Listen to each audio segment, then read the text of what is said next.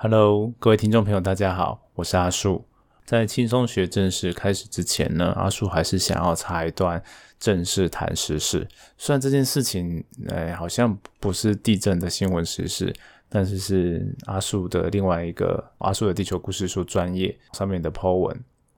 那这一件事情的起源就是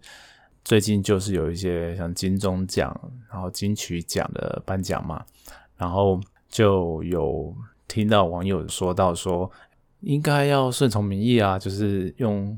那个收视率啊，或者是用收听率啊，哦这种类似的指标来评断，就是用评审可能都很主观啦，没有办法。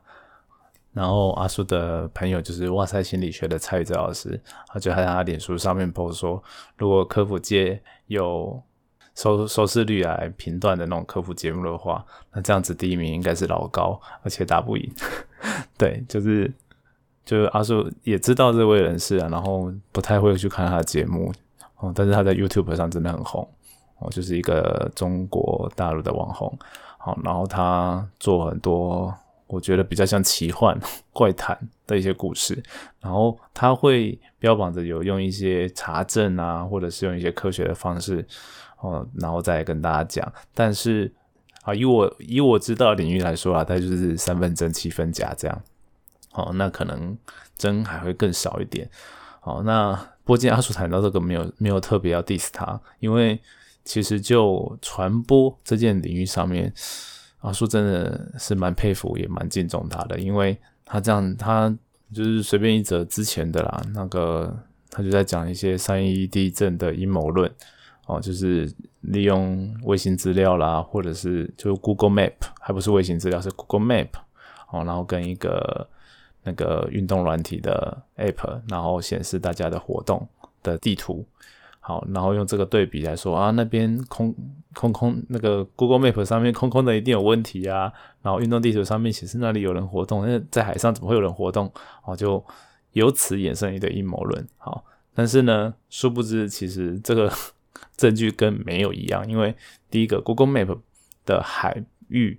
根本就是海底地形，哦，所以他说特别把它黑色框起来，其实没有什么意义，哦，甚至可能会是一些电脑的问题啦，或者是计算破图的问题而已，哦，那我甚至也不知道他有没有 P Photoshop PS 过，我们都不知道，因为现在去看 Google Map 上面那边区域是好的，啊。好了，不管，总之就是他用很。特别的语气 就可以引起很很很很多注意，就是一些故事的铺陈，特别的语气，然后就会让某些人就会想看，然后把它当成一种综艺节目看。那有阿叔的脸书上面有些人就说，啊，身边很多人都是说看看就好啊，啊，但是就是会看，对，就跟那个 电视上新闻龙卷风关键时刻一样。就是，哎，明明都知道那虎烂的，那就收视率还是很高。然后到底看的人是信还不信，不知道。但总之他就是有看，哦，不像我们做做科普的一些文章跟节目都很少人看。对，这阿叔也没有 diss，就是觉得说这事情很微妙。所以是不是我们有认真在想，就是我们做科普的人是不是应该要多学学这种 放下自己身段的方式，才会让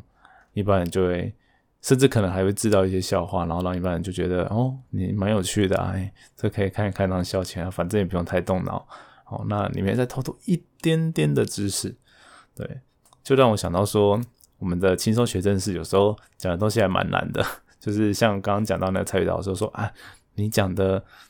有时候一次讲很多概念，或者是说一些概念有点抽象跟深入的时候，就会让人家感觉到。听的节目是有点负担的，所以也基于这理由啦，所以阿叔就开始做一些尝试嘛。然后我们有做一些正式串门子啊，诶，前面几集还其实效还不错，但是最近我发现我们没有人串门子之后，我们的轻松学正式 收收听的人数真的是慢慢的在下降，所以真的是有点忧心。所以希望我们现在加点时事。然后我再调整一下，哦，可以让大家觉得不会那么无趣一点啊！希望大家回来，好好。那么今天的正式谈时事就有点像闲聊的风格。好，那我们就正式来个轻松学正事吧。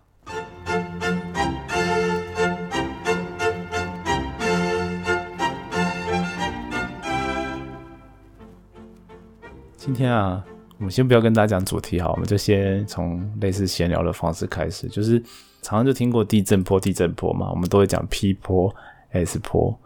哎，那好像到底为什么地震是个坡？然后怎么样产生坡？然后那个坡又可以从哎地下这样传过来？这件事情好像很少科普去谈过。然后我们。正式好像也没有很正式的谈过，就是一般来说都会就直接告诉你啊，它是种坡就带过去了，然后也不会跟你说它为什么是坡。所以坡就是我们国中会学那种坡洞嘛，然后常常会举的例子就是山坡跟水坡。好，那地震这件事情为什么会产生坡？其实就是有点像是，好，我们想象说我们。埋一个炸药在地底下，好，那在地面上的炸药爆炸，你是一定会听到声响的嘛？然后甚至像一些电影上面演出一些爆炸是会产生那种冲击波，就啊人被震飞这样子，好，所以这种事情，如果你把炸弹放到地底下，它砰爆炸之后，应该也会产生类似的东西。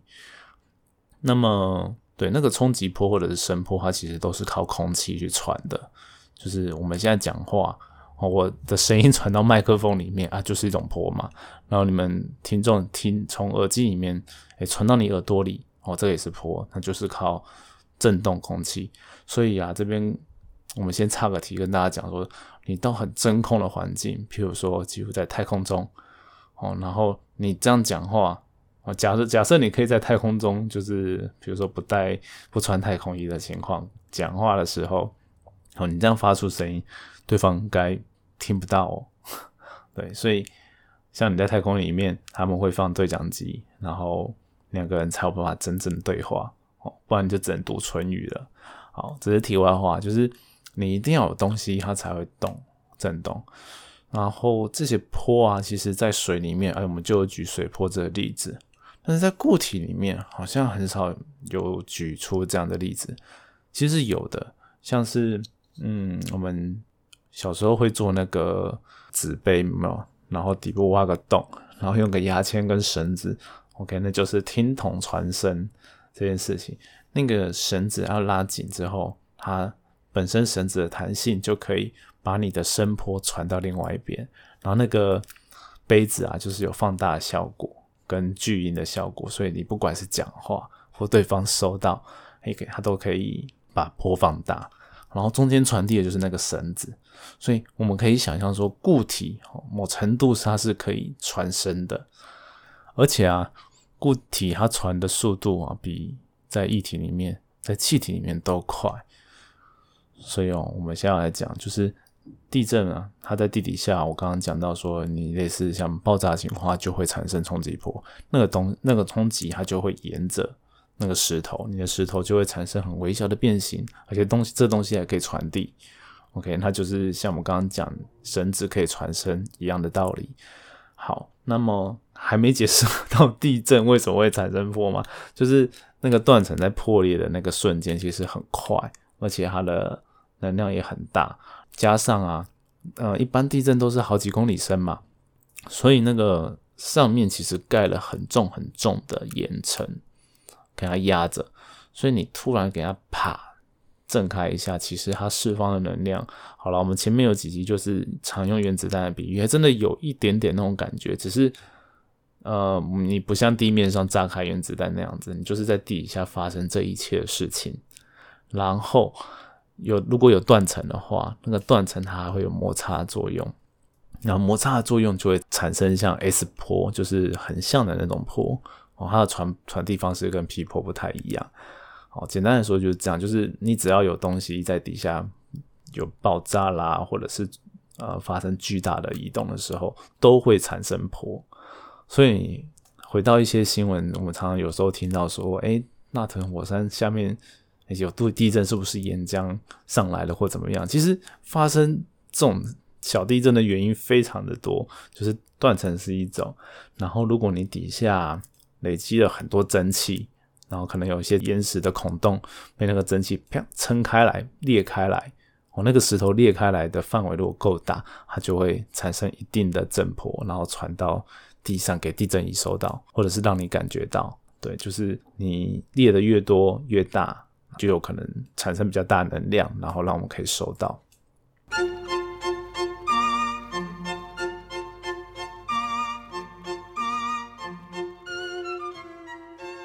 那么今天这一点就是要跟大家，呃，用各种不同的比喻，哈，具象化说固体这件事情是可以传声的。那么当然有很多例子啊，譬如说你的隔壁哦邻居在唱歌，然后隔着墙壁你还是可以听到，为什么？因为那个墙其实某程度可以穿透一些音，啊，除非你装了那种吸音棉把那些震动给吸掉，它才会没有那些声音，那还有一些例子啊，就是像电视上有时候会有演到说，哎，有些人古代人，然后听那个地，就把耳朵贴在地上，然后就可以听到远方那个马在那边踩的声音哦，就是啊，军队来了哦。用这个例子，哎，这个例子其实蛮科学的哦，因为就我们刚刚提到的是，声音在空气中传的是最慢的，然后在固体里面传的最快，所以。哎，你耳朵听地上，应该是可以听到更远的地方传过来的。照理说啦，但是当然这个耳力要很好才有办法。好，所以这件事情就是给大家一个概念，就是地震，OK，它在地底下发生了巨大的变动的时候，好就会对这些岩石哦产生一些微小的变形。哦，其实也也大地震就不小了啦。反正就是岩石它本身是具有弹性的话，它就可以传递这些地震波。好，那其实一开始人类啊都不知道这件事情，这超对人类来说，其实地震是一个超神秘的现象，一直到呃十八世纪中都还是这样。然后以历史来说，就会讲那个一七五五年的里斯本大地震。那讲到这个，是因为那时候哦有很多的记录，那个详情我不谈了，反正就是因为记录到很多地震的现象，而且有画出像等阵图图的东西，就是你可能可以知道说地震可能从某一个源头发散出去的，所以这这个性质其实跟坡有点类似，它启发了后面的人去理解地震的现象。好，简单来说是这样。不过呢，是到了 一百年后，就是一八五五年，才真正有第一台地震仪问世。那第一台地震仪问世，代表的意思就是，哦，人们那时候已经知道地震是什么东西啊，是一种波，然后利用地震仪是可以把它记录下来的。好，那地震仪其实它的原理就很简单，你就可以想象说，地震来的时候，什么东西会摇？你会觉得是摇的，像吊灯，吊在半空中的东西。但是呢，其实真的摇的不是那个吊灯，是地在摇。然后那个吊灯因为惯性，就是它习惯它原来的状态，就是你比如说你地向左边摇，然后那个灯看起来是向往右摇，但其实灯是想要在原地的。OK，这种惯性让它看起来像在摇。那地震仪就是类似这样的原理，只是它经过一些设计，哦，它可以忠实的呈现地的作动。好，我们今天就真的比喻的话，我尽量啦，因为我们用 podcast 就是没有图片啊，所以没有办法。然后比较多的科普，我们都会放在那个资讯栏的里面，哈，有一些连接可以点让大家点。哦，以后大家都尽量会用这种方式。好，那刚刚讲到说，我们用。就是有发明的地震仪嘛，然后地震仪它就是后来我们去了解这个地震的性质啊，你会想说，哎，它不是中国那边汉朝张衡就发明侯风地动仪了吗？那怎么会说地震仪是一八五年才被发明出来？这边要跟大家特别讲到说，哎，虽然那个侯风地动仪看起来超威猛，就是八颗八只龙指向八个方向。然后朝哪个方向吐龙珠，然后就会知道说啊，那个方向有地震。但基本上这个原理大家只知道说地震是会传递的，但是它以什么样的形式传递，而且它能够怎么样记录都还没有办法，就是它只是给你个方向，哦，那个方向啊，远是近不知道。但是地震仪不一样，就是发明到地震仪的阶段是哦，地震的时候啊，地是发生了什么事，都可以被地震仪记录下来。哦，那东西就叫做地震坡形，我们会 专业的会讲说它在动的样子叫坡形，哦，坡的形状。然后地震仪，然后跟地震是个坡这两件事情，它就开启了我们对地底下构造哦，不止地震研究，就是地下长怎么样，都会有突飞猛进的发展。哎，真的不夸张，真的是突飞猛进。因为你要想在一八五年那个年代。就是我们想要钻井了解地底下的东西，其实都不一定。像你看，我们到现现代吼，你也才就是几公里就很深了，而且要花很多的成本哦。然后你要钻到地球的内部是更不可能，因为地球有六千公里，然后到地核，那怎么怎么可能？好，你钻个钻下去，就是我们常常就会用苹果来形容嘛，你就是把果皮果皮挖开，可能果肉都还没看到的程度，超浅的这样。所以，那么地震仪呢，它要怎么样？我们知道，我们通常都会举另外一种例子，比如说我们去做身体健康检查照的 X 光、超音波，这些都是。用坡的形式穿透我们人的身体。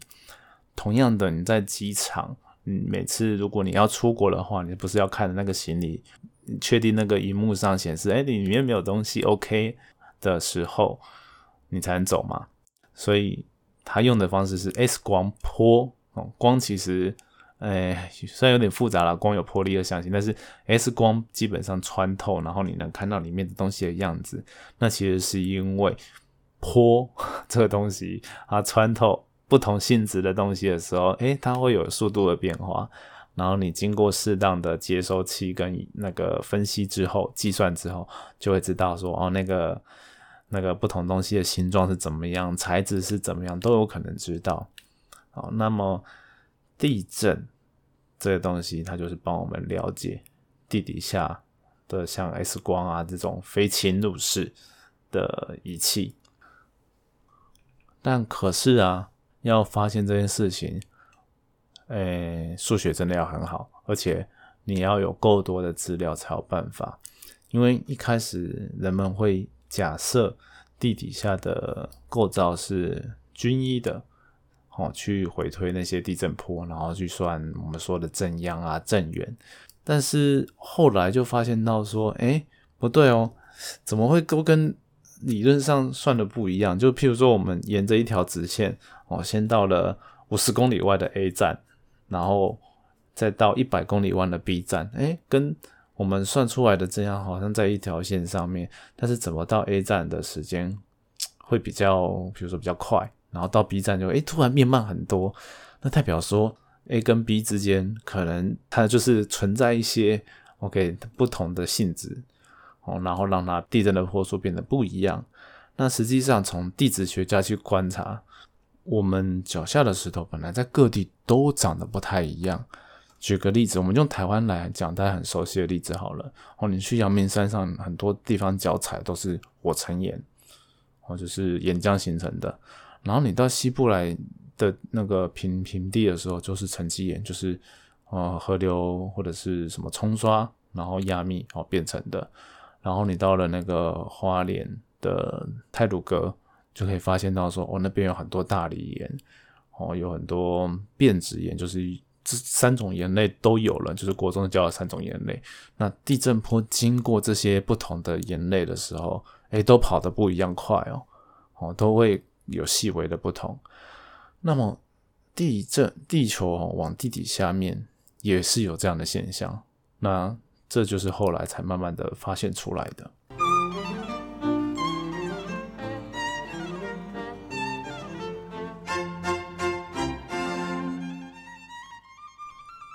而且啊，如果你要发现地球内部有不同的构造，要靠地震仪哦，看地震波这件事情，哎，还不是很容易哦。哦，虽然地震我们现在都知道，每天都发生地震，地震很多，但是第一个，当时没有很多地震仪哦，而且也没有说地震仪可以厉害到把很多小地震都侦测到，然后或者是侦测到超远发生的地震。那所以呢，就是一些嗯规模比较大的地震，它才有办法哎穿过地球到另外一边哦，才有那种 S 光整个穿过的效果。不然你就收到很近的地震，它其实打到地下某些的层地层，然后就弹回来哦，让你收到了，你根本都还没有到最深的地方，哦，你就根本不知道地球到底有哪些分层。所以一个很简单基本的概念就是，如果你要知道地球的浅层有什么，你可能不需要把地震仪放很远。就是你附近的一些地震仪可能就可以反映出来，但是你要越深的地方，你就要拿越远的地震仪才能知道。甚至如果你要知道地球地核是什么样的样子，可能就要几乎摆到地球的另一端，然后而且还不止另一端要装，呃，中间的一些地方都要装，因为根本不知道里面有什么，你不知道你的地震波往地底下穿的时候，哎，弹到哪里去了，真的不知道。哦，如果在未知的时候要去处理这件事情是非常困难的。好，那后来就是我们在教科书上就会知道两个名字，一个叫 Moholovich 跟 Gutenberg，就是他们分别解出了末世不连续面跟呃 Goodenberg 就是地核跟地函的不连续面，就分别把地壳、地函跟地核去给定义出来。哦，就是靠地震波的方式。那为什么地震波会有这些不同的波的速度变化，让我们可以知道地球分层？那就是因为这些地球里面的分层有不同的材质。哦，那在这边最值得一提的就是地核。地核我们是根本几乎看不到东西，但是科学家却可以几乎很明确的 提出各种证据，告诉你说外地核。是液态，然后里面可能还有一个固态的内地核，哦，那就是真的要靠地震波，而且是我们平常跟大家定位的时候，大家很熟悉的 P 波跟 S 波，因为 P 波啊，它穿过就是有点像液态的物质的时候，它是可以直接穿过去的，但是 S 波它的左右摇、前后左右摇这种，也呃跟你行进方向是。垂直的这种坡，它遇到了液态的东西，就会啪不见了，就会被怎么讲消散掉，就像吸棉一样把你吸走。但是 P 坡不会好，那么 P 波它穿过那个地核的时候，哦也是会减速，然后但是它有办法穿过，但是 S 波是完全就被弹开，所以。你那个科学家很厉害啊，他就是我们假想地球是球状模型，可能要分很多层，他们就去估估算说啊，它到底在哪个深度被弹开的？哦，就是地外地核所在的位置，哦，那个地方就是有液态的状态。好，那么更里面的内地核，那是经由 P 波他们去说，哎，我们现在外地核是 S 波嘛？那么可是呢，你用 P 波去算哦，它整个减速到那样，哎，也不太对。它里面应该还是要有一个固体让它加速，才符合我们从地震仪上面观察到的数据。哦，简单来讲就是这样，就是地震学家现在都知道 P 波的性质，S 波的波数。然后呢，我们就是用我们去研究，就是地球上的物质，然后去推推估说里面可能是什么成分的时候，才会诶产生怎么样的波数。哦。这背后其实蛮多，就是包含了数学，然后物理，然后化学，因为我们有化学成分，才知道说哦，组成星球的岩石大概会是什么材质。然后还有物理，就是你越往地球的深部啊，温度跟压力都越高嘛，所以里面可能会发生一些变化，然后就要建立说一些模型去假设啊，有什么样的变化才会让地震波产生这样的行为。哦，它不像我们 已经知道说，呃，人体里面的结构，然后或者是我们的 X 光机可以明确的告诉我们说，哎，里面这个黑黑的东西是什么形状啊？有一坨东西在那边，没有办法那么精细，哦，它必须需要啊很多的假设，所以，但是呢，这些假设都当然还是基于有科学根据的，而且如果我们的地震波不符合这样的模型的时候，哎，就会不断的不断的在修改，哦，那从以前到现在，其实已经经过几十年的修改。那么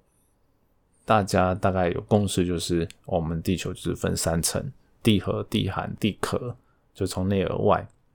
然后地核又可以分，OK 外那个外地核的液态跟内地核的固态。那当然背后还很多故事啊，今天就比较简化跟大家讲。譬如说，外地核的液态就是它导致了我们磁场的成因，就是我们地球在旋转嘛，然后那个里面的外地核应该也是有在旋转，它才会让地球有点像发动发电机一样，就是产生了电磁场哦这样子。然后我们就是磁场才有办法在外面哦持续着一直有作用着保护我们地球。好，这是题外话，反正就是。呃，它需要的就是各种科学的方法。那更重要就是我们要结合理论跟观测，才有办法知道说啊，地球的里面是什么样的东西。哦，那这是从地震仪发明以来，嗯，所演进的一些科学，然后让我们更知道地球的里面长怎么样。哦，那所以课本上那些地地球的构造不是随便画出来的。好，那讲到这边啊，其实还有一个可以跟大家分享的小八卦，也不是八卦，其实我们 地科老师上课应该都会讲的，就是呃，全世界哦，你的现代地震仪的观测网，我们现在全世界像美国的那个 USGS 或 IRIS，就是他们就是在世界地震观测网，在世界各地上有拍很多地震仪。这个最早有这样的概念，就是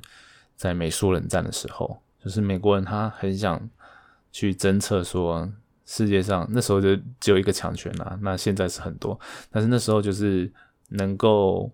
也做核子试爆很多的，那就是苏联嘛。对，那时候美苏冷战，他们就要知道说他们的对手到底有没有在做核子试爆。那有很多方法，有些就是利用侦察机我去看，然后或者是他们有太空计划有发展卫星嘛。然后还有侦测辐射，我用侦察机又可以用一些侦测辐射的仪器，哦，不止用看的，还可以用侦测辐射的东西。然后再来就是地震波，而且地震波是真的最有效，因为它核子试爆长出来的地震波就只有 P 波，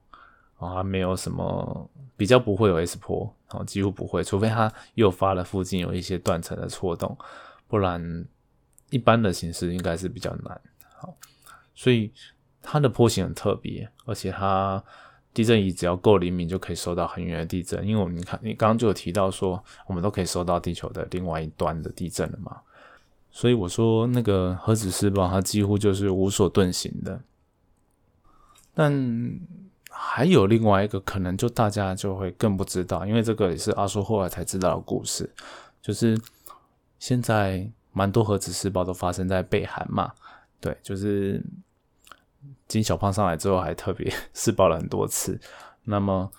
跟北韩除了怎么讲最敏感关系的，除了美国以外，啊，当然就是南韩了。所以，照理说应该要去研究核子试爆，呃，研究地震，他才会更知道说，哎，北韩它在哪里又试爆核子试爆。但可惜的是，南韩地震学家可能不多哦，至少跟台湾跟日本来比的话，不不算多。那为什么？因为第一个台韩南韩其实没有什么比较大的活动断层哦，他们之前好像在忘记在哪里就发生了两次规模五的地震，然后他们就下了半死，就觉得哦，我们应该要好好的做一些地震研究，然后做地震风险这件事情，那就代表说他们过去其实蛮少有规模比较大的地震。好，这是第一个原因。那第二个原因就是你如果